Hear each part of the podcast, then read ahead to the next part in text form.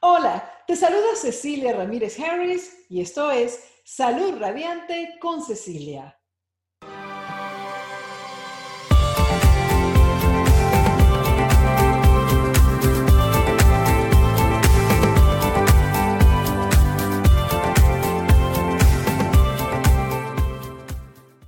¿Qué tal amigos? Bienvenidos al episodio número 2 de mi nuevo podcast. Salud Radiante con Cecilia. Este podcast para mí es un sueño hecho realidad. Hace ya un tiempo que quería tener mi propio podcast y bueno, por fin se me dio. Y la idea es traerles a ustedes muchas entrevistas, mucha información, motivación para que tengan esas herramientas para mejorar cada día más sus vidas. Una de esas entrevistas importantísimas va a ser la que tenemos hoy con nada más y nada menos que Marcela Tobal Benson, a quien yo considero mi amiga, una mujer extraordinaria y espero que de verdad con esta entrevista que hemos hecho ustedes puedan ganar mucho conocimiento que puedan aplicar en su vida diaria. Vamos a hablar del veganismo, del vegetarianismo y de muchas otras cosas en la vida de Marcela. Pero antes de entrar a la entrevista, déjenme leerles un poco acá la trayectoria de Marcela Tobal Benson. Ella es consejera de nutrición espiritual, sacerdotisa esenia y autora. Se graduó con una maestría en nutrición vegana de alimentos vivos, especializada en recuperación de la diabetes de forma natural y en ayunos espirituales en la Escuela de Bienestar Holístico del Dr. Gabriel Cousins en Arizona. Ha estudiado nutrición de superalimentos, ciencia ayurvédica, herbolaria tónica china, herbolaria amazónica, sanación con cristales y gemas y nutrición cruda y vegana en algunos de los mejores institutos del mundo. Además, entre otras cosas, Marcela es terapeuta en el manejo del dolor, liberación emocional y liberación del cuerpo del dolor. Y su libro, su primer libro llamado Love, Peace and Vegetables, va a lanzarse en el 2020 y no podemos esperar a tenerlo en nuestras manos. Quiero, por favor, pedirles que me acompañen en darle la bienvenida a mi querida Marcela Tobal Benzo. Bienvenida, Marcela, y cuéntanos, ¿cómo fueron tus inicios en este mundo del veganismo, del vegetarianismo? Adelante. La transición del comer carne al vegetarianismo fue como una salvación para mí.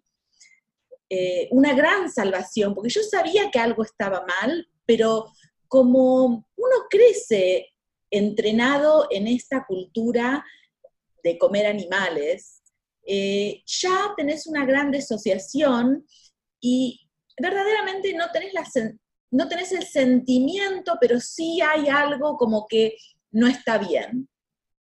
Y para mí el aprender sobre el vegetarianismo verdaderamente fue wow, verdaderamente. Me acuerdo estaba con mi amiga y en esa época nos encontrábamos en una pizzería.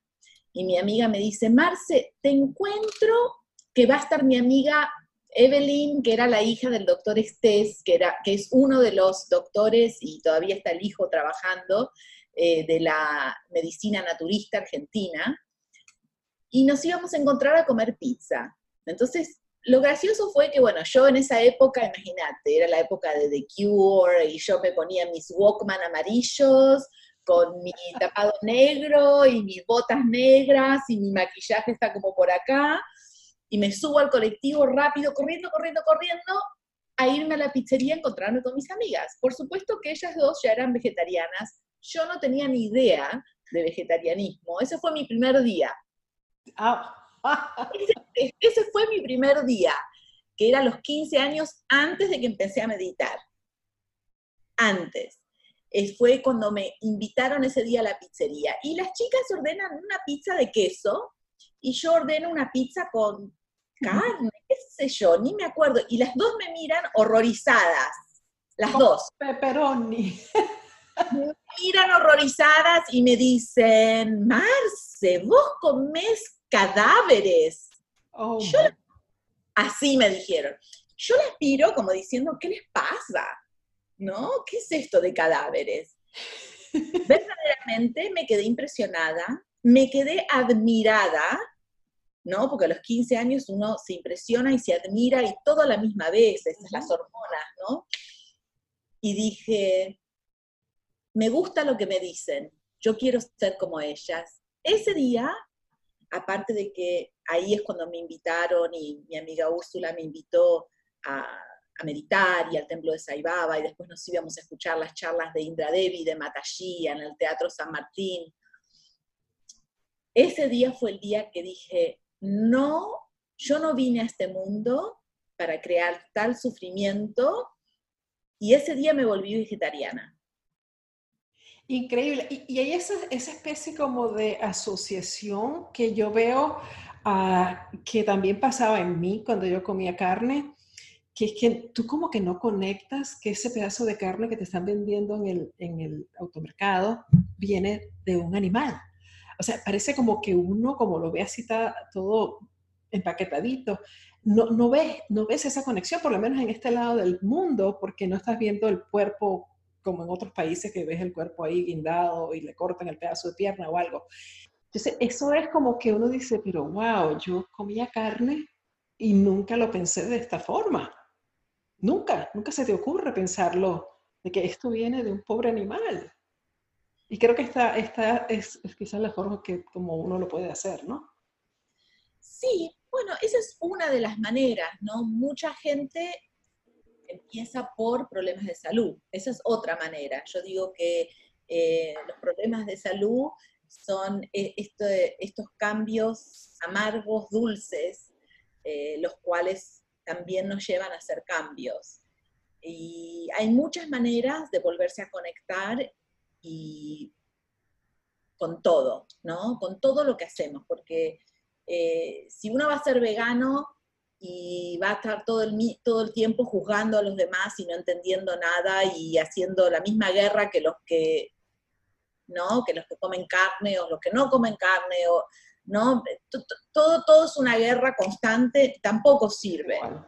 Tampoco sirve. Más bien, ah, yo pienso que todo lo que es el veganismo, hasta vegetarianismo, eh, si uno lo puede llevar con un proceso espiritual de crecimiento, y cuando digo espiritual, no se trata de religioso, porque esto no es una religión, sino son leyes eh, universales, compasivas, ¿no? que cruzan todas las religiones y van más allá, sino son leyes humanas de diferentes naciones y diferentes especies conviviendo en un mundo que es para todos, no para el ser dominante que se puede expandir más rápido que otros. Entonces, eh, cuando empezamos a tener una vida así, el vegetarianismo, el veganismo, el crudismo, son diferentes maneras de obtener energía y luz para estar más conectados y, entrar en una, una unidad más profunda constantemente. Marcela, y entonces comenzaste a los 15 años con el vegetarianismo que es, consigues, continúas consumiendo productos animales como los huevos y la leche y todo esto, pero no comes carne. Eso, es, eso era lo que hacías. ¿Cuándo vino el veganismo a tu vida?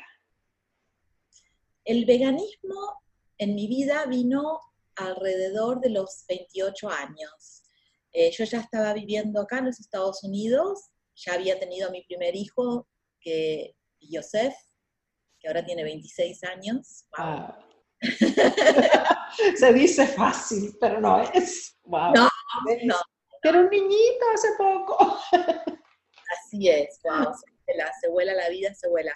Y a los 28 años eh, tomé unas clases lindísimas con el doctor, eh, no me acuerdo su primer nombre, Sabatino, que es un quiropracta acá en Miami, que inclusive hace ayunos de agua acá en Denia, si no me equivoco.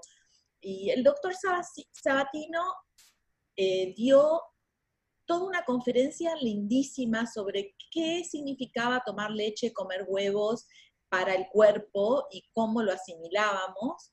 Y la verdad que ese día que escuché esa lección, dije, wow, me volví vegana. No tuve duda, dije, pero ¿cómo no supe esto antes?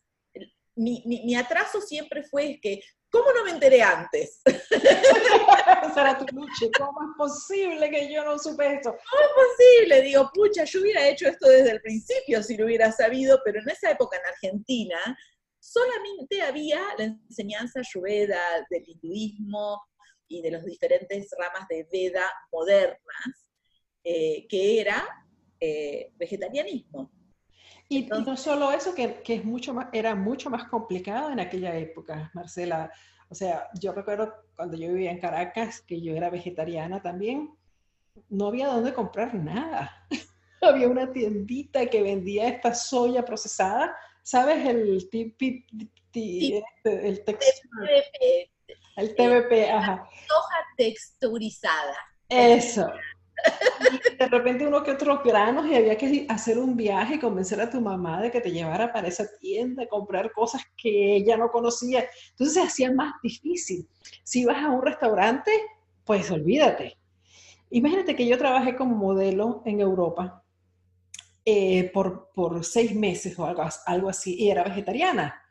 Pues me pasé todo el viaje, toda la, la tour que hicimos por toda Europa, por varios países de Europa, eh, comiendo huevos con arroz. Eso era todo. Porque si pedías vegetales, pues los vegetales estaban muertos ahí, todos, tú sabes, cocinados, súper cocinados y con salsa de carne. Y ahí se lo sacaban el pollo y te lo ponían a un lado. Entonces llegué al punto que dije, ok, yo quiero huevos fritos con arroz. Eso es un plato cubano, by the way. no me acuerdo cómo se llama, pero es un plato cubano que es el arroz con dos huevos fritos encima. Muy rico y todo, y de eso así me mantuve. En aquella época era muy complicado y apenas hace poco es que comenzamos a ver en todos los restaurantes, hay cada día más uh, un menú, un plato, dos platos vegetarianos y veganos. Últimamente he visto muchas cosas veganas, me encanta. Sí, bueno, mi... Eh yo sé que la mayoría de la gente, la experiencia fue esta, como tú la has tenido. Para mí, como llevo muchos años en esto, desde los 15 años, nunca tuve que hacer, es como que no tuve que borrar programa viejo, porque mi programa era solo un programa de 15 años. Exacto. Entonces, cuando viajaba, para mí no era no tengo suficiente, sino verdaderamente y en mi casa no es que me acomodaban, pero bueno, yo no sé, yo siempre encontré muchos vegetales, o sea, tenemos que, creo que también es cómo uno mira las cosas, es lo que uno también va atrayendo y la percepción de cada uno, ¿no? Y yo algo que enseño siempre eh, es, en este planeta hay más de 25.000 especies comestibles de plantas. Entonces, en toda tu vida podés probar una planta nueva cada día. Eh, no te alcanza la vida. Solamente son unas cinco cosas que tenés que eliminar de tu dieta y después te quedan, ¿no? 24.960. pero, pero fíjate que es bien difícil para la mayoría de las personas dejar esas cinco cosas. ¿Por qué crees que pasa eso? Ah, bueno, esto hay un libro muy lindo que uno puede leer del doctor eh, Bernard que se llama, eh, ¿cómo se llama? The Food Seduction, la seducción de la comida, una cosa así, no, sé cómo se traduce.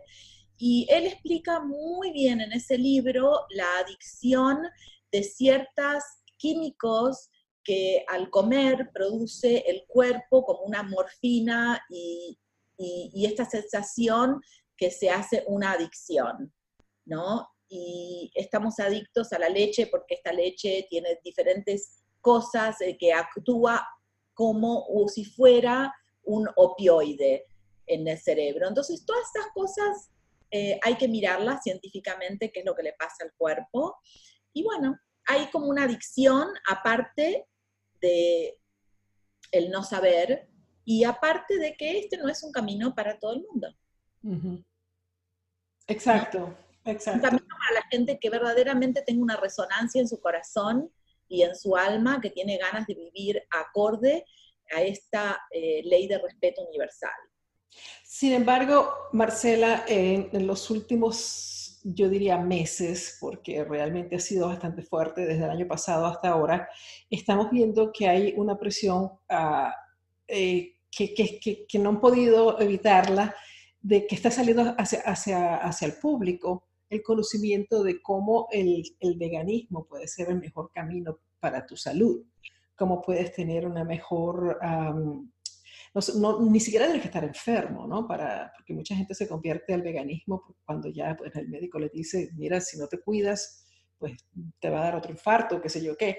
Eh, pero cuando una persona dice, yo no, yo no me siento bien, yo quiero, y deja de comer carnes, empieza a sentirse de una forma diferente. Y esa, esos estudios que han hecho científicos que tratan de de esconderlos y todo esto, pero que siguen saliendo, de cómo realmente una dieta basada en plantas es mucho mejor desde el punto de vista de salud, y aquí ni siquiera estamos hablando espiritualmente ni de compasión, sino simplemente que te va a ir mejor desde el punto de vista físico si comes más plantas. Entonces, yo creo que eso está saliendo cada vez más y no está haciendo la gente pensar estoy en el camino correcto, estoy haciendo bien, porque muchas personas, yo siento que eh, siempre hay como una, eh, eh, están como a la defensiva cuando se habla de, no comer carne. Yo casi nunca hablo de eso porque realmente creo que a veces se pone la gente muy, muy nerviosa, ¿no? Este, en el sentido de que no, un comentario que, que, te escuché decir que era como que hay mucha violencia quizás dentro de parte de la gente que, que quiere comer carne y la gente que no quiere comer carne, tú ves que hay siempre como esa, esa tirantez, ¿no? Si yo soy mejor que tú, tú eres mejor que yo, ese tipo de cosas, pero que, que realmente no nos llevan a nada. Yo sí creo que en, en este momento está, uh, está floreciendo el conocimiento y la gente se está dando cuenta, está empezando como a reaccionar, estoy comiendo bien, estoy, y lo veo en, en, en las personas que están en mis grupos, que mis dos grupos son veganos, en el sentido de que uh, como, como consejera de salud yo no puedo decirle a una persona que coma carne, ¿no? O sea, es, no tiene sentido. Es ilógico, o sea, te va a hacer bien comer carne cuando está comprobado que no te puede hacer bien. Entonces, uh, no convierto a nadie al veganismo, pero sí cuando hacemos el detox antes del detox, la preparación viene siendo sin comer carnes. Y entonces muchas personas comienzan a probar lo que es por primera vez en su vida ser veganos y lo hacen por la intención de perder peso, sentirse mejor, eh, porque tienen problemas de salud. Y, muchos cambian sus vidas porque dicen, wow, yo nunca me imaginé primero que podía vivir sin comer carne y que se podía comer sin carnes. Entonces yo creo que estamos en un proceso en que la gente está, la gente que come carne, que no, se siente, tú sabes que, bueno, yo me criaron así, eso es la, la cultura, empieza como que a, a, pensar dos veces, ¿no? ¿Estoy haciendo bien? Sí. Eh, yo creo que, como esto lo digo en mi libro, ¿no? Para llegar hacia nosotros mismos, a veces debemos dejar todo aquello eh, que nos resulta familiar. Mm. Y creo que esto es algo importante. Y sí, por supuesto, el veganismo es una dieta superior eh, para los seres humanos, definitivamente. Y hay muchas películas, documentales, doctores. Eh, Harvard ahora está sacando un montón de cosas eh, de veganismo y cómo van a cambiar también cosas en su universidad. O sea, es súper, súper, hay un montón ahora verdaderamente, y no solamente que hay un montón, sino en el mundo uno viaja. Eh, yo, yo, estuve viajando por el mundo, desde Asia, Tailandia, Taiwán, em, todo, Brasil, Argentina, Perú, hay todo, sí, hay todo un, un auge de volver a conectarnos. Ya entendemos que estar desconectados no nos sirve, ni emocionalmente, ni como seres humanos, ni como seres eh, que sentimos. Entonces, la gente quiere algo más. Todos vinimos acá para algo más. No se puede decir que solo es, oh, sos vegano y llegaste a la meca de algo. No. Empezaste a tomar conciencia. Tomar conciencia no se trata de cosas convenientes. El que quiere aprender tiene que esforzarse. El que quiere tener salud tiene que esforzarse. El que quiere ganar dinero tiene que trabajar. ¿Mm? Las cosas, Entonces, tenemos que pensar que las cosas más hermosas en la vida eh, llevan trabajo y no un minuto en el microondas. Así es. ¿No? Eh, no he conocido a nadie que un minuto en el microondas le haya traído una gran felicidad o salud, ¿no? O, felicidades instantáneas, ¿no? Hoy con el teléfono y todo esto, ¿no? Eh, eh, adicciones cerebrales y no verdaderamente ir hacia adentro y buscar el conocimiento profundo, activando las neuronas en el cerebro, activando nuestra memoria, activando nuestro corazón. Estar aquí, sí, estamos con la estamos con una pantalla entre medio de nosotras dos, pero estamos 100% presentes. ¿Ok? Entonces de eso se trata, de la presencia y del agradecimiento y la gratitud que podés traer diariamente en tu vida. Marcela, y si, pudieras, eh, para, nuestros amigos que nos están escuchando, describir exactamente qué es ser vegano. Y también aclarar, porque hay muchos veganos que no son saludables. Entonces, aclarar exactamente eh, que vegano no es simplemente comer galletas Oreos y tomar Coca-Cola, sino que hay muchas otras cosas que realmente tienen que ver con la salud y con el bienestar. Por supuesto, por supuesto. Bueno, el veganismo simplemente es una manera de vivir sin comer eh, animales, tanto como productos animales, eh, huevos, leche, miel, ¿no? Esto es el veganismo. Ahora, eh, podés tener un veganismo que es comida chatarra, un veganismo de comida chatarra, que igualmente es superior a la dieta chatarra con carne.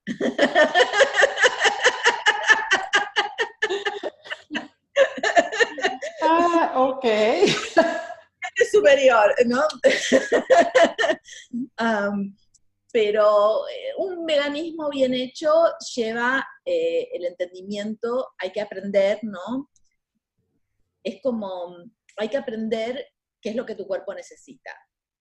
Eh, cuánta proteína necesitas, cuántos carbohidratos necesitas. Y esto varía a la individualización de esta dieta vegana de persona en persona, depende tu constitución. Estas constituciones en diferentes em, tradiciones, tanto como la china, como la ayurveda eh, y, algunas otras tradiciones ancestrales, em, se pueden medir de diferentes maneras desde el pulso hasta, bueno, sos fuego, eh, sos tierra, sos madera, y a través de todo esto te vas conociendo y plus lo que vas a hacer. Por ejemplo, si sos atleta, tus necesidades van a ser diferentes. Exacto. ¿no? Y si sos atleta mm, maratónico, ¿y qué tipo de atleta sos? ¿Sos atleta que necesitas cuánto tipo de estamina? Entonces, a partir de ahí se va haciendo eh, tenés que aprender qué es lo que es para vos lo mejor.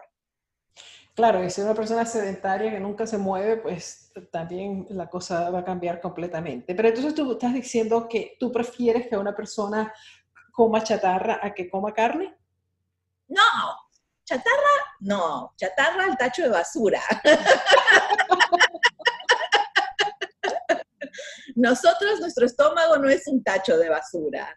Así que, y aparte, es hora de que nos despertemos a pedir lo que nos merecemos. Eh, la comida chatarra, eso es lo que es, una chatarra. Y no queremos trabajar día y noche, día y noche, y después con ese dinero que tanto nos costó ganar, ir a comprar cosas que nos terminen enfermando, tanto veganas como, como no veganas. ¿Ok?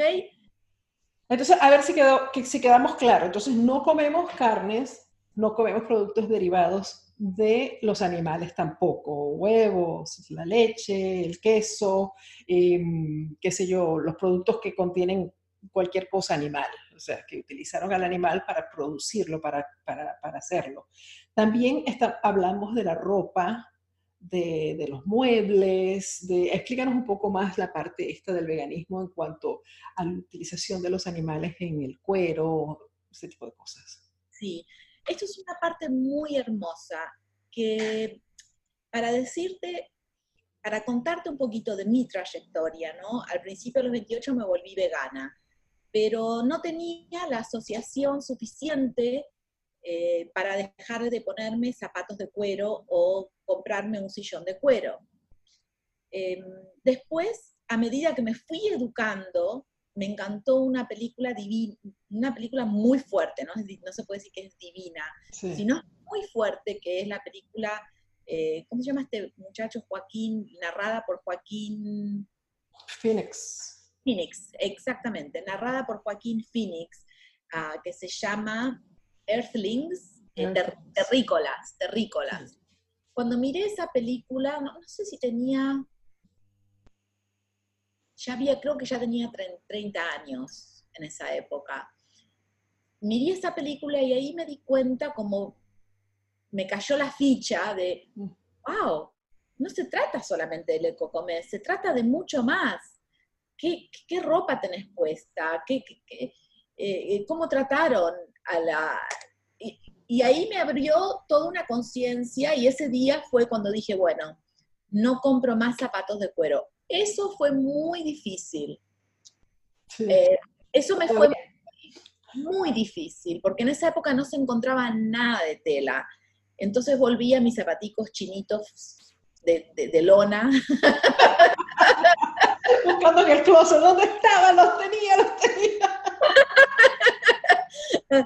y bueno, ¿no? Eh, la verdad que puedo decir que en todos mis cambios, el que más me costó, porque ya ves, no fueran a los 15 años, fue a los 30 años. Ya tenías... Una memoria mucho más ensartada en mí de falta de conciencia. Entonces, esto me costó mucho más erradicarlo porque estaba, estaba demasiado demasiados años conmigo. Y ya habías acumulado muchas más cosas, porque ya tenías los sofás de cuero, ya tenías las carreteras de cuero, el carro con los asientos de cuero, eh, los cinturones, esas son tantas cosas que uno ni siquiera se da cuenta. Y después dice, ¿y de qué está hecho esto? El mismo estuche de, de, los, de los, teléfonos celulares. O sea, es, por donde voltees. Yo por eso digo que yo soy semi-vegana, porque realmente todavía tengo los sofás de cuero, pero los tengo hace 30 años. hasta que no se me rompan, porque también hay que, hay que honrar a las pobres vaquitas que mataron para ese sofá, ¿no? Y, y, bueno, agradecer y, que termine su ciclo. Eh, bueno, no son tanto como 30 años, pero es, ese tipo de cosas que yo conozco muchas personas que se convierten al veganismo y empiezan a botar todo y se vuelven locas y, y, rompen las cosas para que nadie las use. Y bueno, no sé, cada quien toma las yo, yo creo que uno debe hacer las cosas poco a poco, con cierta conciencia que va creciendo. Como te, venga, como te venga vos. Yo a mí el día que me cayó la ficha, dije, nunca más compro nada y después me tardó como cuatro años para decir, ni siquiera me lo puedo volver a poner. Wow, claro. Eh, y ahí es, y, y, después me seguí probando zapatos de cuero, porque, y después me los probaba y miraba y decía, wow, no me lo puedo comprar. Qué jodido esto. Pero Marce va más allá del, del, cuero en el zapato, va en la, en la pega que utilizan para hacer el zapato, en los productos. Todo, todo, todo, todo, todo, verdaderamente. Hasta, hasta las bebidas alcohólicas, porque utilizan la piel del animal para cubrir los barriles, para hacer el vino, la cerveza, o qué sé yo qué. Entonces, como que tú empiezas a descubrir un mundo y dices, pero ¿cómo? ¿Pero qué más posible que tampoco me puedo tomar mi vinito porque tiene animal? ¿Qué es esto? Entonces, claro, e, es, es yo por eso digo, es como un proceso que, que, tomarlo así de la noche a la mañana puede ser bastante eh, radical, ¿no? Violento para quienes nos están escuchando. Los jóvenes, lo es más difícil para la gente que es un poco más grande. Eh, claro. ¿no? Por ejemplo, mi mamá entró al veganismo ya de grande. Es vegana. Sí, mi mamá es vegana y entró ya después de los 60 años. ¡Wow! Y le costó muchísimo, muchísimo, muchísimo. muchos años de comer carne. Y ahora dice que no pudiera, no pudiera. Entonces sí, tarda tiempo para diferentes cosas, sacarlas de nuestra memoria celular, sacarlas de nuestra historia, sacarla de lo que era familiar para nosotros, porque todo lo que hemos hecho está como en un banco de historia y en un banco que forma lo que pensamos que somos. lo que pensamos que somos. Y pensamos que somos eso porque los otros piensan eso de nosotros. no necesariamente un pensamiento directo de uno, sino la percepción del otro de uno. Pero no nos vamos por ese camino porque si no este podcast no termina más nunca. Vamos a volver al veganismo. Entonces cuéntanos, ¿por qué a una persona, no sé si la palabra es debería o, tendría o, les, o sería bueno para esa persona? ¿Qué, ¿Cuáles son los beneficios de ser vegano? Bueno, ¿por dónde empezamos? Empieza por los básicos. La, lista es wow, la lista es wow. Bueno, sin irnos muy lejísimos, em, mejor fluido sanguíneo, menos eh, virus, más energía, más fibra, lo que hace que nuestro colon funcione mucho mejor y tengamos una mejor eliminación y no tengamos una fermentación intestinal con eh, algo que ya está en putrefacción, ¿no? O sea, no nos olvidemos que cuando estamos comiendo carne, eh, ya esto está en el proceso de putrefacción, ¿no? Eh, y, todo esto forma diferentes bacterias en nuestro en nuestros intestinos, eh, esto hace de nuestra sangre, em, esto hace del tipo de grasa circulando por nuestra sangre, inclusive hay una película muy, muy buena que se la recomiendo a todo el mundo que esté eh, eh, escuchando este podcast, que se llama, no sé cómo se llama en español, pero en inglés es The Game Changers que me encantó porque está Arnold Schwarzenegger y un montón de atletas desde Australia hasta África y hasta gente que levantando pesos, que todos se han convertido al veganismo por el solo hecho de la energía explosiva que les produce en sus músculos para poder ser los número uno en estas eh, Olimpiadas que hacen los seres humanos. Y es verdaderamente me encantó porque tienen todo un récord médico, muestran la sangre antes y después de los Miami Dolphins, por ejemplo. Mira, si comes este burrito con pollo, si comes este burrito con carne, y si comes este burrito con eh, frijoles negros. Y muestran la sangre y cómo la sangre está eh, nublada de colesterol después de comer y cómo la sangre del vegano está aclarada. Y el impacto de esto a a tu ejercicio y a tu em, eh, performance, que no sé cómo se dice en español. Actuación es atlética. Atlética, exactamente.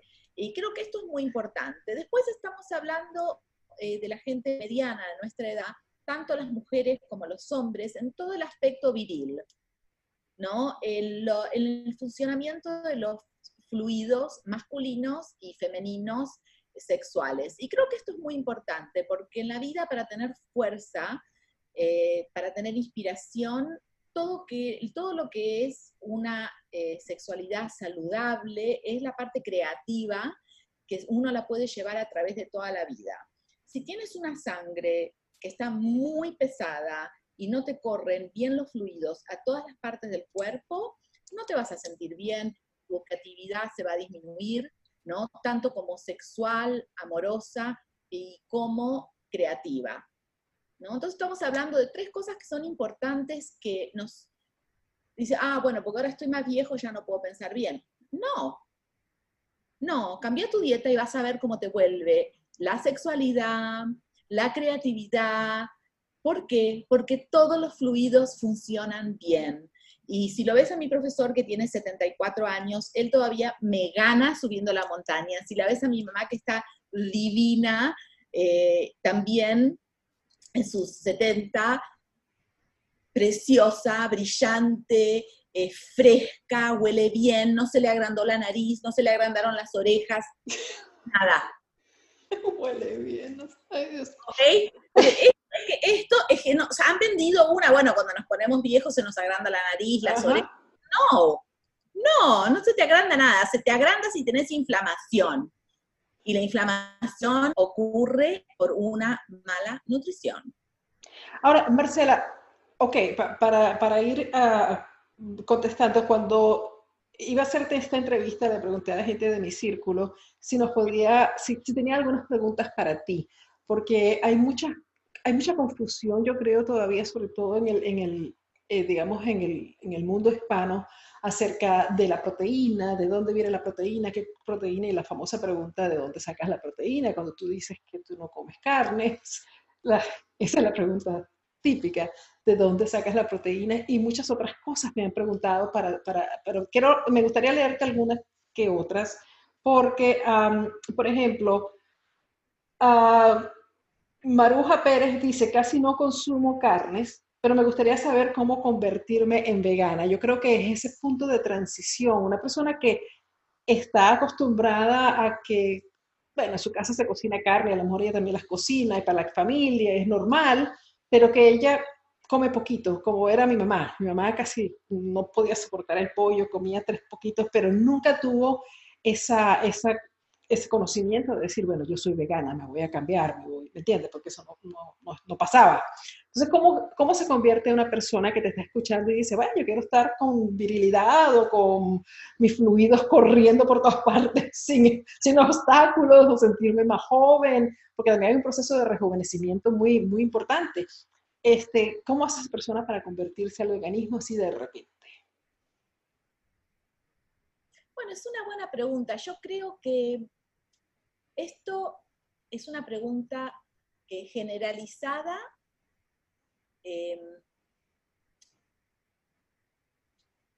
se pierde un poco, se pierde un poco la verdad. Hay que ver cada persona en qué está en su vida, ¿no? Em, y cómo esto, cómo lo puedes hacer de una manera la cual eh, te sientas que lo puedes lograr, ¿no? Por ejemplo, yo doy el consejo, si vivís sola, tira todo lo que sea animal y si tenés los ingredientes necesarios, podés ser vegana de un día para el otro. Si sos eh, la que lleva toda una casa y tenés cuatro, cinco, dos, tres, cuatro personas que se les servís, a tus hijos, a tu marido, a tu hermana, a tu madre, y todos comen carne, y vos ya no querés más, tienes que ver qué es lo mejor para ti, ¿no? Y a veces una de las maneras más fáciles es decir, bueno, busco este lugar en la cocina, este, esto que es para mí. ¿no? Porque hay que convivir y uno no le puede decir, bueno, si yo me hago vegana, hago vegano a todo el mundo, ¿no? Yo, por ejemplo, en mi casa, la primera, yo fui siempre vegetariana, ya me casé, era vegetariana. Yo le dije a mi marido antes de casarme, no cocino carne, pero te voy a dejar hacer afuera de la casa tu carne. ¿no? Si vos salís, haz tu carne. Cuando tengamos hijos, cuando tuvimos hijos, en la casa eran todos vegetarianos y cuando él salía con ellos, comían carne, ¿no? Y entonces, para mi vida, ¿no? Yo te puedo contar cómo fue para mi vida y cada uno tiene que ver, hay que preguntarse, no hay que derivar lo que te toca a ti hacia otros. Preguntarse, ¿qué me sirve a mí? ¿Me sirve hacerme un espacio en mi cocina para empezar? Bueno, te haces el espacio en tu cocina para saber que este es tu lugar y esto es lo que vas a comer para que te quedes, para que te quedes en eso y no te sientas tentada. A mí me pasó algo diferente. Yo te puedo contar lo que me pasó a mí. A medida que fui creciendo, eh, después le dije a mi marido, la verdad que a mí esto, y cocinaba pescado yo en una época, y una vez cociné una cena muy grande con pescado y me di cuenta de que para mí eso ya no funcionaba más. Y lo miré a mi marido y le dije, esta es la última cena que yo cocino animales. ¿no? Porque pensé que pescado podía cocinar también. Y bueno, y pienso que el camino tienes que ver qué es lo que te sirve, tanto como prepararte un closet en tu cocina o tener una discusión con tu familia que es qué es lo que tú puedes hacer, o capaz que tú puedes dedicarte a cocinar todos los vegetales y la otra persona cocina lo que ellos quieren comer. Y también pues eh, quizás prestar un poco más atención a, lo que son los, los, acompañantes que se llaman de las carnes, ¿no? Entonces comenzar a cocinar eh, platos con mucho más cuidado.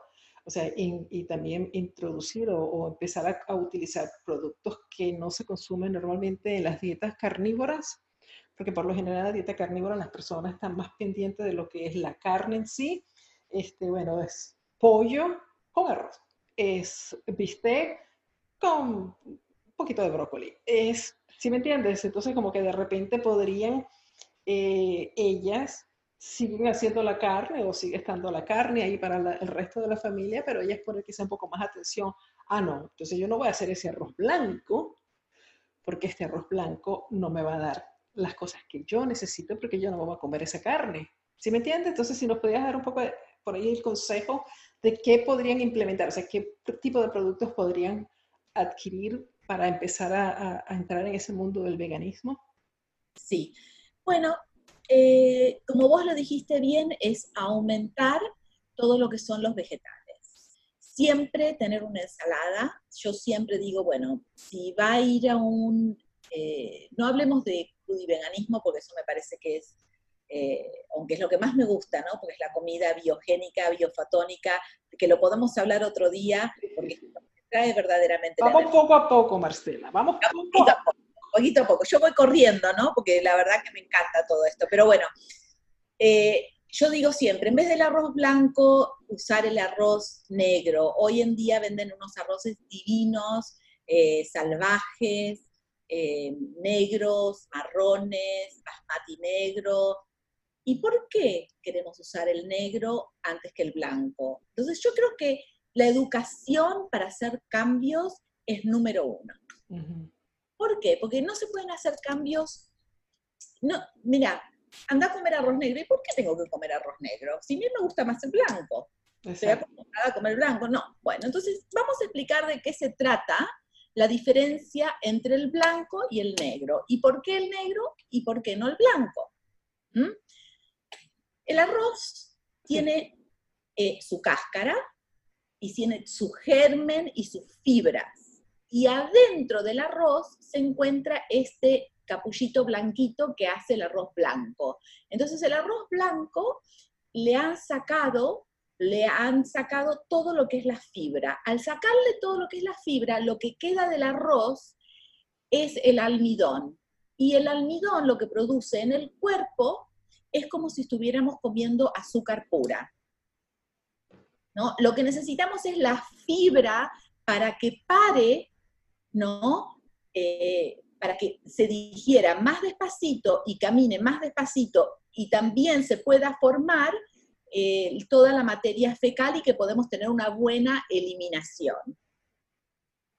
¿Comprendido? Entonces, el arroz blanco y el arroz negro, ¿cuál es superior? El que tiene fibra todo lo que tiene fibra es superior porque está más completo. El arroz blanco, al no estar completo, en el mundo hay una ley universal que va desde los seres humanos a las plantas y a todo.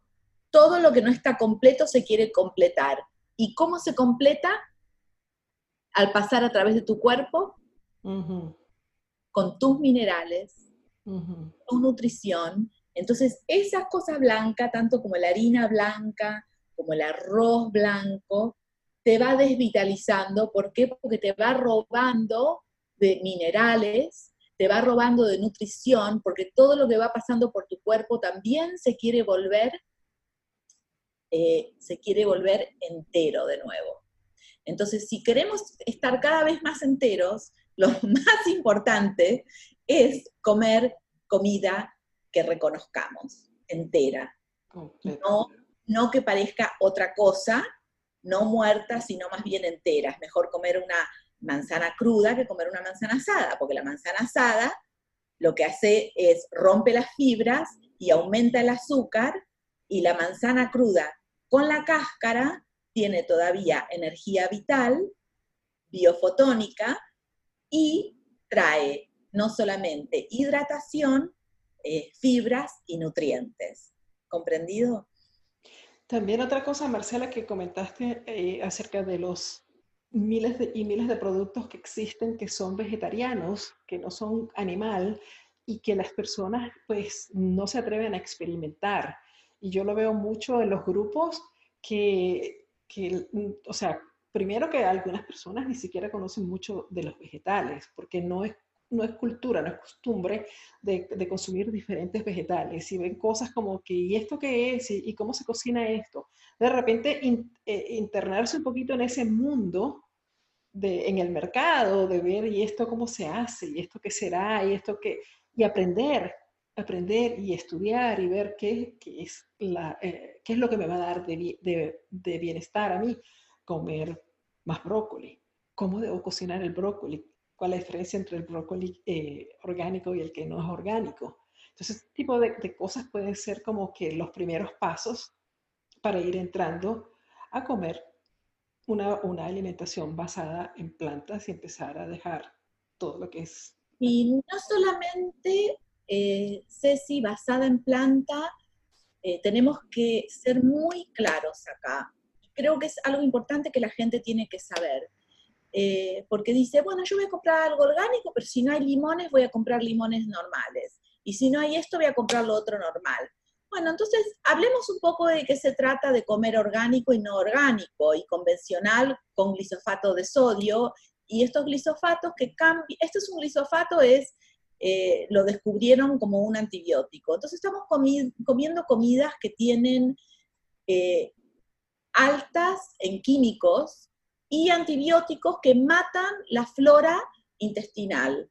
Y al matar la flora intestinal tenemos más problemas de salud, tenemos más problemas de enfermarnos eh, en cada estación.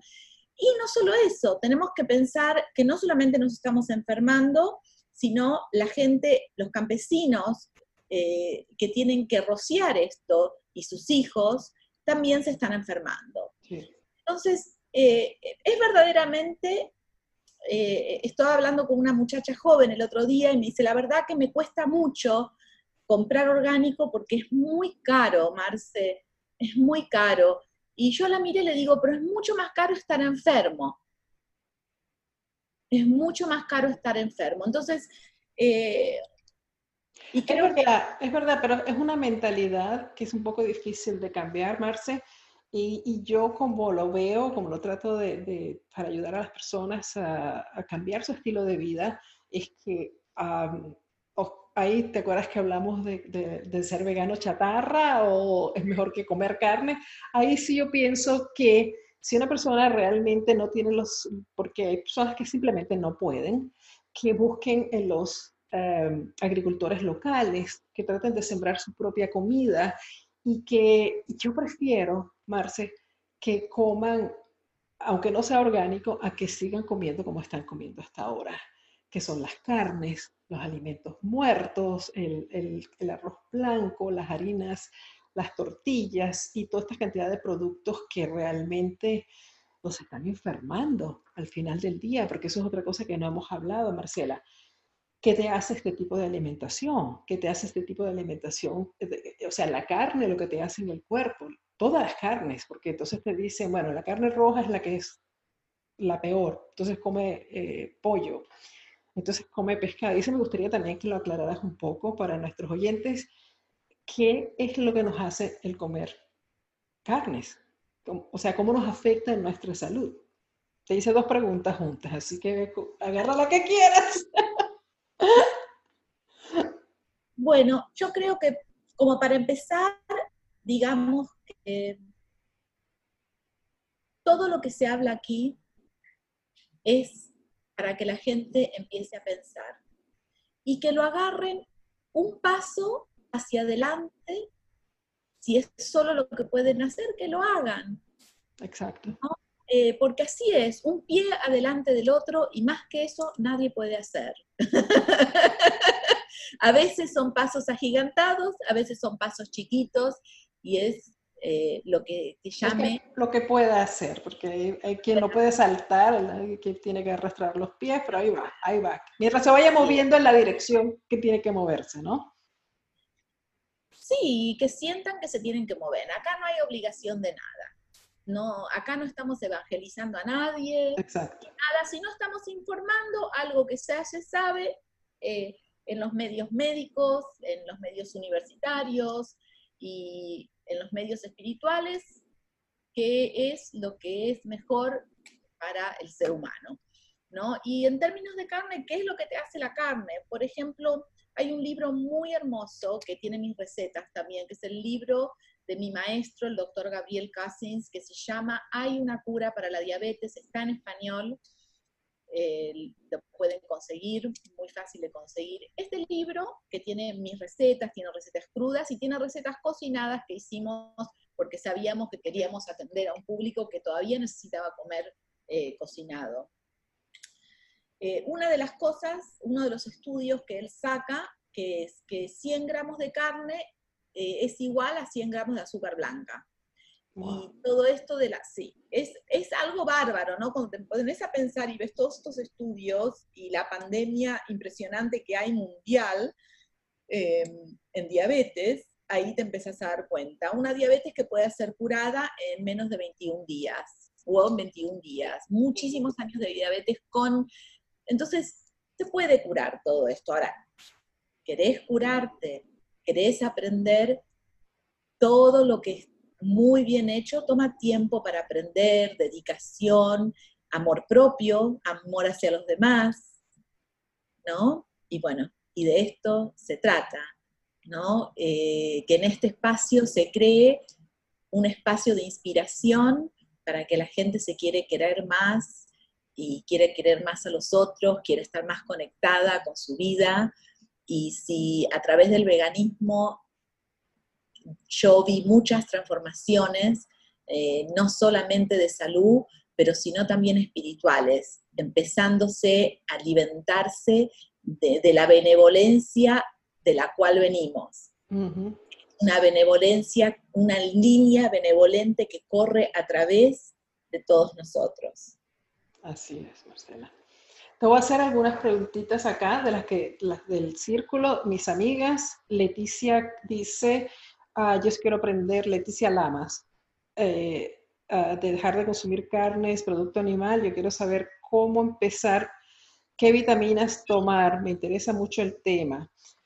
Ah, ¿Es necesario tomar vitaminas, suplementos vitamínicos cuando uno empieza en el mundo del veganismo o al contrario?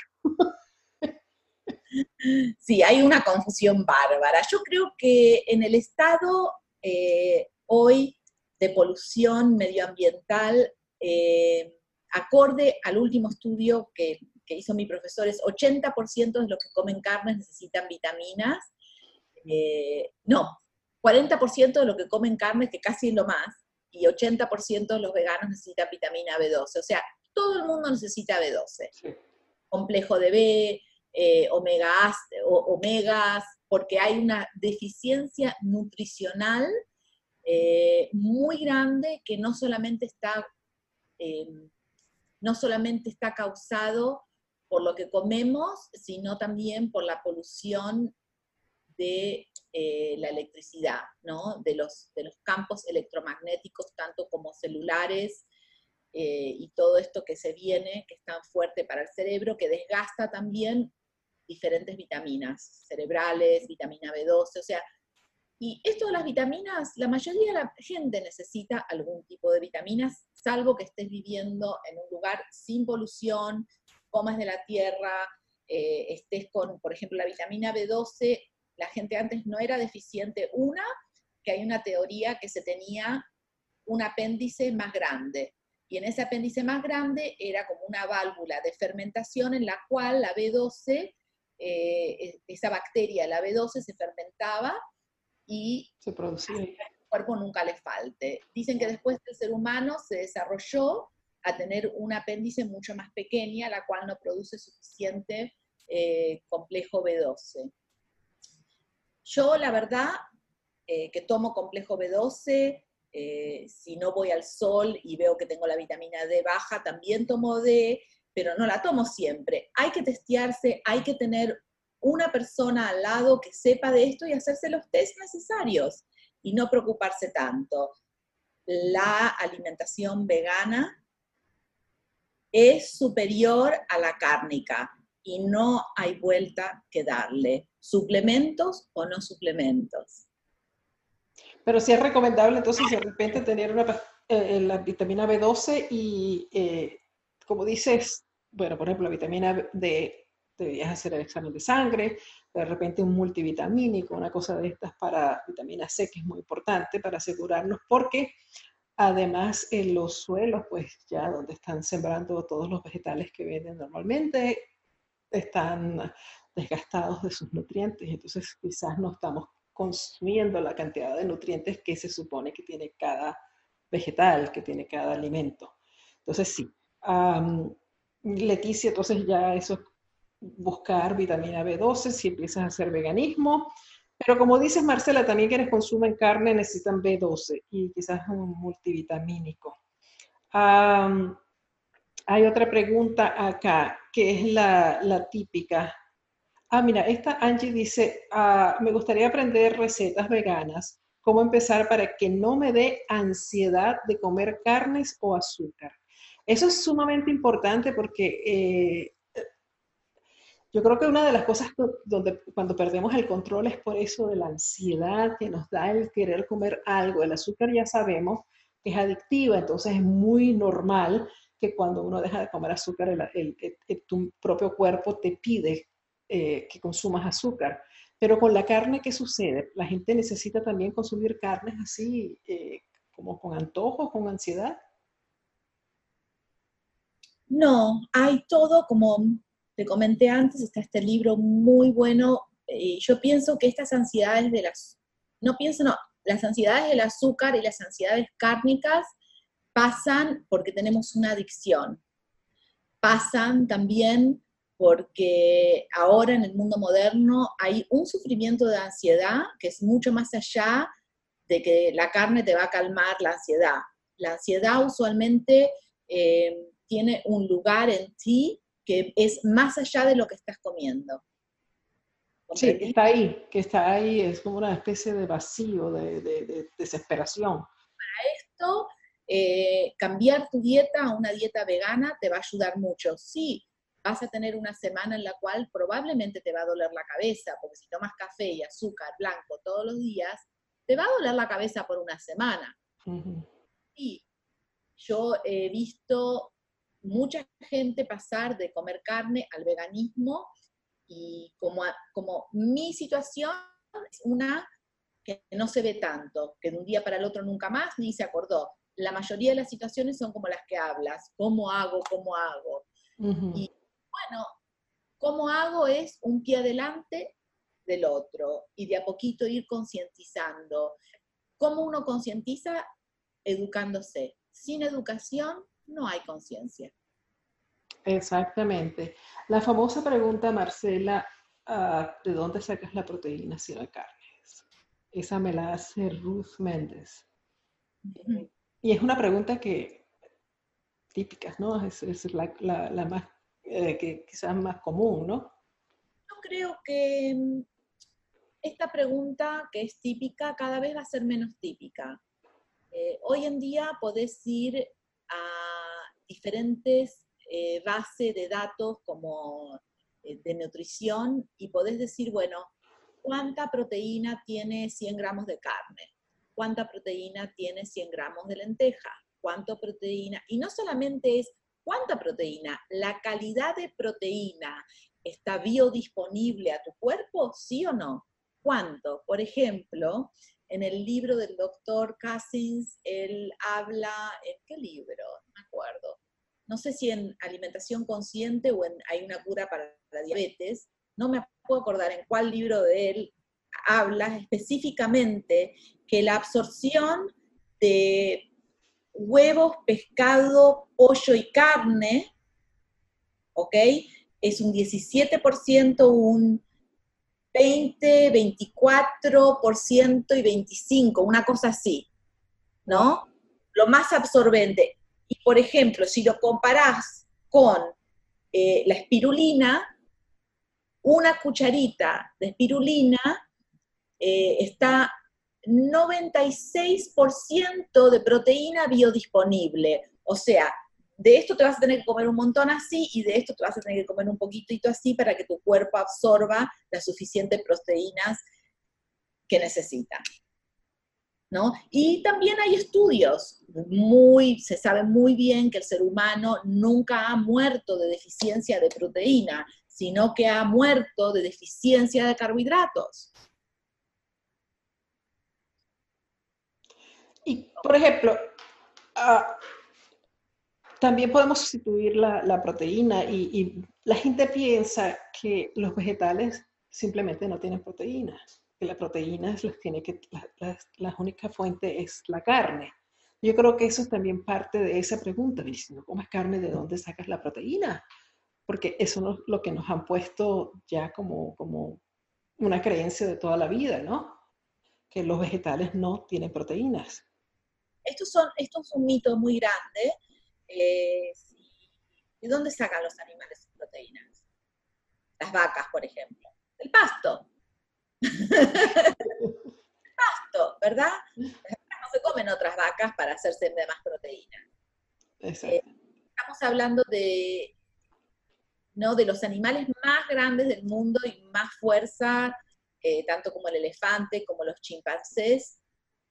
Tienen dietas basadas en plantas, tienen los como nosotros, o sea, tienen una manera de masticar que es una manera eh, circular de masticar y no una manera, no, como el león, que tiene un, em, eh, también tiene un, eh, un sistema digestivo y de colon mucho más corto de todo lo que tenemos nosotros. O sea, hay muchas cosas que te muestran que por supuesto debemos estar comiendo plantas y que no se tienen que preocupar eh, de las proteínas, sino esto es todo un, mito eh, que no es, no es algo verdadero. Aquí hay una pregunta que me parece interesante porque es como una especie de, quizás esa persona que, que esta es Rosy Copenhaver, espero haberlo pronunciado bien. Rosy pregunta, eh, mi pregunta sería, si uno cambia su estilo de vida vegano o el, estilo de vida vegano y por alguna razón, ya sea social o personal, un día se come uno, unos tacos de pollo o pescado, por decir un ejemplo, afecta mucho nuestro organismo. También otra duda que tengo es si uno decide no comer carnes, pero sí derivados como huevo, mantequilla, etcétera, qué tan bueno es. Hoy estamos hablando del vegetarianismo. Primero que lo que ella quiere saber es que si se convierte al veganismo, que a lo mejor tiene, tiene deseos de hacerlo, ¿qué le pasa si un día se mete su taquito de pollo? o sea, que, se sale del veganismo. Bueno, yo creo que me gustaría que la gente aprenda de este momento de estar conmigo, es que no miren el veganismo como algo dogmático. Yo creo que hay que mirarlo como algo que uno tiene que aprender. Y bueno, si te comiste tu taquito, y todavía no tenés la, ¿no? Por ejemplo, no tenés la conciencia o todavía no tenés la conexión formada, porque eso puede pasar, hay que perdonarse y si verdaderamente en tu corazón lo que quieres es ser vegana, vuelves al veganismo y dices, bueno, a ver cómo me sentí cuando comí eso. Entonces empezar a conectarse como uno se siente, ¿no? Eh, ¿Cómo me sentí? Y a medida que vayas viendo si te sentís bien ¿cómo te sentiste de tus humores después de que hiciste eso? ¿Cómo te sentiste el próximo día? Y no seguir todos tus días sin pensar. Eh, fíjate, y hay una diferencia grande, sustancial. Y yo creo que la mejor manera es cometiendo errores, perdonarse y empezar de nuevo, porque uno empieza de nuevo con una luz diferente, con un entendimiento de que, oh, wow, verdaderamente no me siento bien si como esto. Sí, yo creo que esa es la experiencia que tienen muchísimas personas que de pronto eh, dejan de comer cuando van a hacer, por ejemplo, el detox, el predetox, que dejan de comer carnes, empiezan a sentirse súper bien, empiezan a perder peso, que es un tema que me gustaría que habláramos para ya cerrar, eh, la pérdida de peso y el veganismo. Y cuando comen carne de nuevo, que por cualquier razón, como dice ella, social o algo de esto, pues se come su pedacito de carne, se dan cuenta inmediatamente que se sienten mal, que ya no les cae bien, porque tuvieron un, como un descanso en su organismo, entonces ahora sí ya pueden darse cuenta de qué es lo que me cae bien, qué es lo que me cae mal. Eso me parece que es una de las experiencias que tiene la mayoría de las personas. Háblanos un poco, a muchas de las personas en mis grupos están realmente, como la mayoría de las personas, hombres y mujeres, eh, buscando cómo perder peso. El peso se ha convertido quizás en el dolor de cabeza más grande de la sociedad moderna, porque precisamente por la alimentación que están llevando, todo lo que comemos tiene una, digamos, una especie de, reacción en el cuerpo, ya sea de, inflamación, de intoxicación y de aumento de libras o de kilos. Entonces, ¿cómo ayuda el veganismo a, controlar? Mucha gente cree que ser vegano eh, te va a ayudar a perder peso. Explícanos un poco esto. A veces sí y a veces no. Yo creo que el perder de peso no se trata de veganismo o no veganismo, se trata de dónde estás en tu vida, cómo te sentís, qué te está pasando, por qué necesitas extra comida para anestesiar qué, qué es lo que estás anestesiando, qué es lo que estás guardando tan profundamente que te lo necesitas comer. Y creo que hay que mirar las cosas no desde un punto de veganismo y el peso, sino hay que mirar desde las cosas de qué está pasando en esta sociedad, eh, que tenemos que hacer tantas modificaciones físicas para sentirnos que valemos. Eh, si somos bonitos, valemos. Si somos eh, flacos, valemos. Si somos esto. Bueno, creo que hay que empezar a pensar y darse cuenta, ¿no? Yo veo a muchos Muchos de mis estudiantes son actores, modelos, abogados, nutricionistas, doctores que vienen a verme, eh, porque verdaderamente no se trata solamente de lo que comemos, se trata de cómo pensamos y cómo vemos la vida. Y si necesitamos modificar nuestro físico, primero hay que ver qué es lo que necesitamos modificar adentro de nosotros. Y el peso, por ejemplo, hay mucha gente que tiene problemas de peso. Entonces, obvio que se les ve el problema en el cuerpo. Y hay mucha gente que está muy flaquita y muy bonita y el problema no lo tienen en el peso, lo tienen en su comportamiento.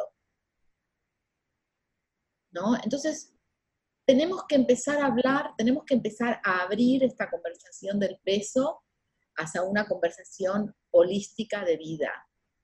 Uno no, no te podés medir por esto, por esto y vivir tu vida, porque qué, qué, yo algo muy valioso que aprendí es que tanto la gente flaca, flaca, como la gente gordita o gorda y obesa, están obsesionadas con sus pesos.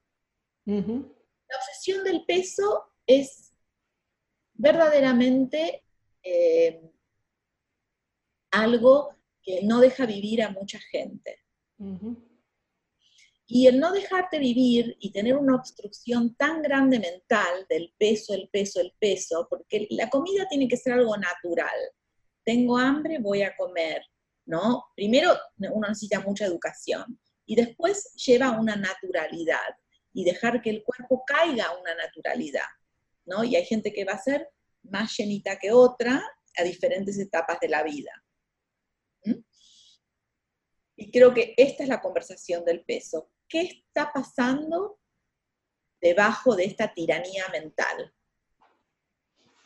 Exacto, además que esa tiranía viene de, afuera, ¿no? Y, y, termina uno creyéndoselo, porque en la sociedad todo el mundo te está exigiendo que para que tengas el valor te parezcas a alguien o, tengas el cuerpo de, O sea, las personas se comparan constantemente con, con modelos, con actrices, con actores que realmente tienen muy poco de, realidad. Si hay personas que tienen cierto tipo de cuerpo y, nacieron así, son así, punto.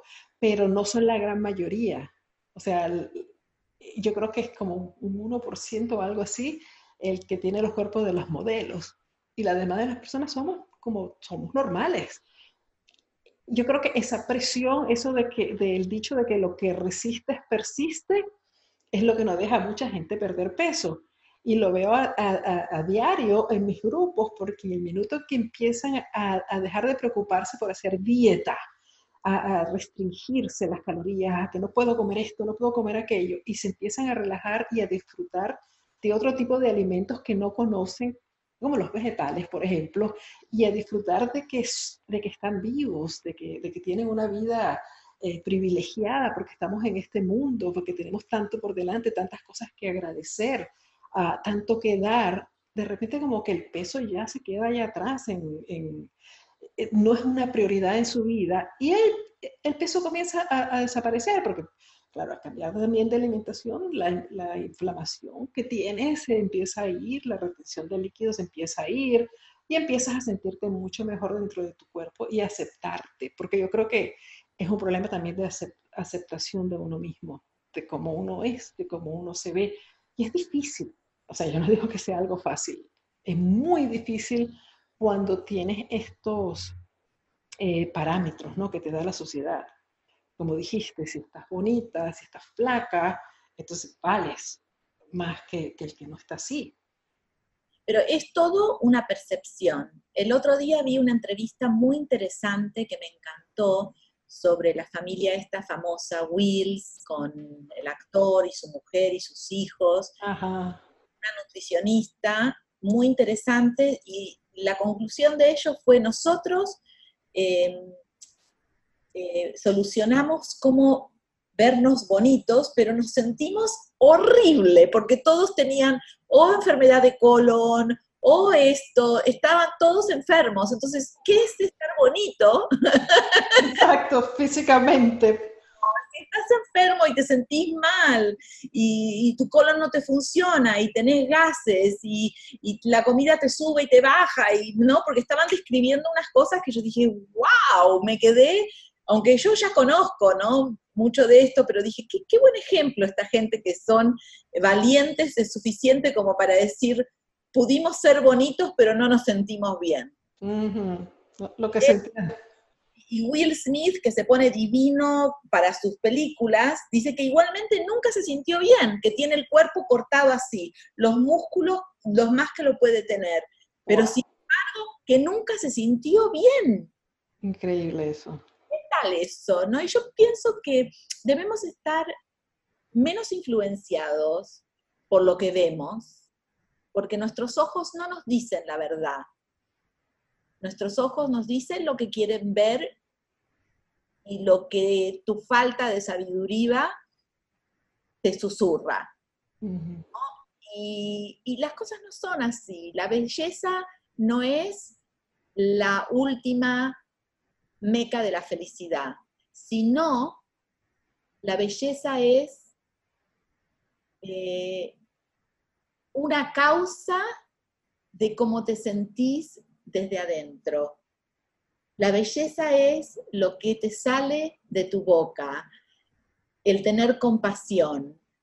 La belleza es el amor que tienes por los demás y, y lo que quieres hacer en este mundo.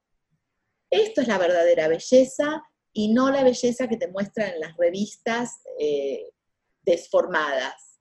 Así que hay algo que les quiero decir a todos.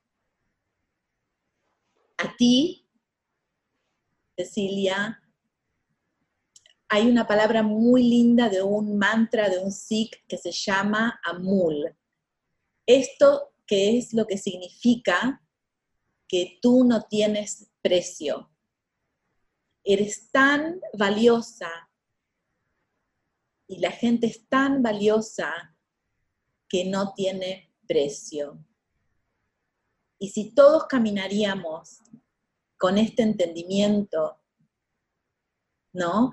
Y empezaríamos a abrir las puertas hacia la belleza interior, todo lo veríamos hermosísimo. Así es. Te iba a pedir para cerrar la entrevista un pensamiento y creo que lo acabas de hacer antes de que te lo pidiera. Muchas gracias, bellísimo. antes de pedirte que nos digas dónde te, podemos encontrar, em, te quiero comprometer con, con mi gente. Regálasnos, regalas, regala, regala, ¿cómo se dice? Regálale a todos. Yo no puedo decir regálanos. Uh, regálale a todos nosotros una receta vegana que sea fácil de hacer, cocinada, bueno, a lo mejor una cruda para una variación y la vamos a poner en mi, en mi, en mi grupo cuando salga la entrevista. Este, y te estoy comprometiendo delante de todos para que no me puedas decir que no. Marcela es chef. Marcela cocina maravillosamente bien. Es impresionante cómo utiliza una cantidad de, ingredientes muy poco conocidos, algunos de ellos, pero los conocidos los convierten en algo maravilloso. Entonces, por eso la quiero comprometer, porque además Marcela está escribiendo, o terminaste de escribir ya tu libro, ¿no, Marcela? Sí. Quiero que nos digas cuándo lo podemos ver y cuándo lo podemos obtener, creo que ya va a ser para el año que viene, y es un libro de recetas maravillosas, veganas, crudo y veganas, de toda esta alimentación fabulosa. Entonces, Marcela, ¿qué nos dices? ¿Tenemos recetas? Claro que sí. Les puedo compartir algo muy lindo. También pueden ir a mi página web, eh, que ahí les comparto algo muy lindo y siempre eh, en mis boletines de noticias comparto, la semana pasada celebramos el Día del Veganismo y preparé esta receta clásica del pan de banana. La ¡Ay, qué rico! Pan de banana riquísimo. Ah, eso eh, podría ser la receta, que ya la que la tienes ahí, la compartimos. Ajá, la podemos compartir esa. Y les puedo compartir algo también muy especial, que si quieren, eh, esto es muy fácil, si se anotan en mi, en mi boletín pueden recibir un, un plan de tres días de detox, pero de comida, sin jugos, o sea, cómo hacer para cuando uno se descarrila o fue una fiesta y bueno, metiste la pata grandemente. Fabuloso. Meter la pata, meter la pata no significa, eh, oh, pucha, comí carne. Meter la pata puede ser, pucha, me pasé con, me pasé con la comida hoy porque fue una fiesta, la verdad que no tuve nada de conciencia y comí, comí, comí y hoy me siento que no doy más. Y entonces yo creé un plan supervisado por el doctor Gabriel Cassins de tres días, de el primer día sin aceite, el segundo día le agregás aceite, y ya te rehabilitas. Y hice toda una dieta de limpieza de tres días que la podés usar cada vez que te sentís que, uy, pucha, metí la pata. Ah, me encanta. ¿Y dónde, dónde conseguimos eso? Marcela, danos tus cuando te anotas eh, en mi boletín de noticias, lo recibís automáticamente en tu casilla de... ¿Tu, tu, tu, sitio web es Marcela? www.marcela.org. Marcela.org. Y Marcela, cuéntanos, estás en las, en las redes sociales, cuéntanos para que quienes te quieran seguir, pues te consigan y háblanos de tu libro ¿Cuándo vamos a tener esa maravilla en nuestras manos? Ay, pronto, pronto, pronto. Les cuento que es un libro tan hermoso. Me ha tardado 15 años construirlo y eh, me faltan 6 fotos más para terminarlo. Tienes más de 150 recetas. ¡Wow! 100 fotos. Tiene más de 21 ilustraciones hechas por un artista balinés y no solamente eso, el, libro se llama Amor, Paz y Vegetales y se trata no solamente de recetas, mm. sino de un estilo de vida en la cual agradecimiento, poesía, para cerrar cada capítulo tengo una poesía, para abrir ciertos otros, o sea, hablo no solamente eh, del veganismo, sino de la importancia de la sal, la frecuencia de la sal, la importancia del agua. Comida número uno, agua. Agua, la importancia del agua. Es tan importante el agua que en mi libro le dedico todo un capítulo. Wow, maravilloso. Y no solamente es tan importante el agua que le dedico todo un capítulo, sino que también muestro cómo hacer en tu casa Ajá. Donde tener tu agua, porque este agua eh, es lo que somos. Entonces siempre tenemos que tener muy buen agua preparado. Eh, y después también, hablando sobre la paz, ¿no? que uno no puede ser vegano eh, teniendo, juzgando a todos los demás que no llegaron a donde estás tú.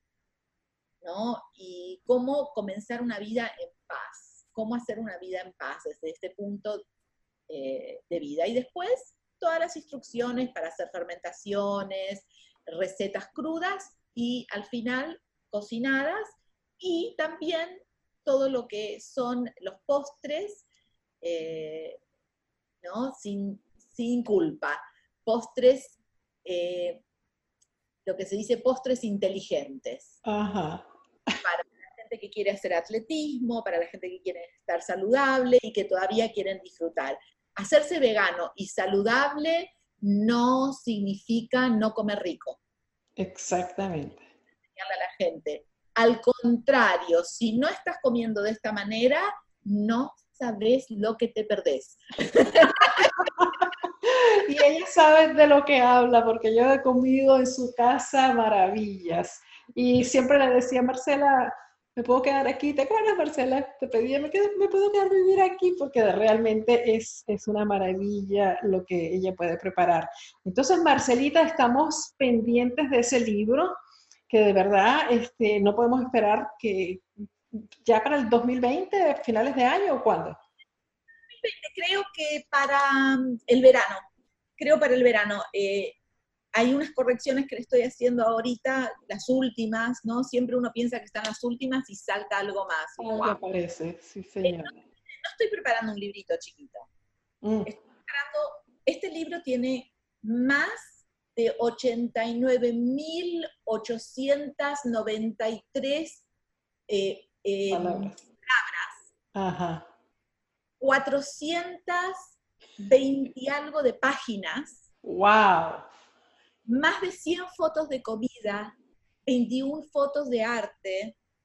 O sea, es un libro de 13 pulgadas de alto, 10 de ancho.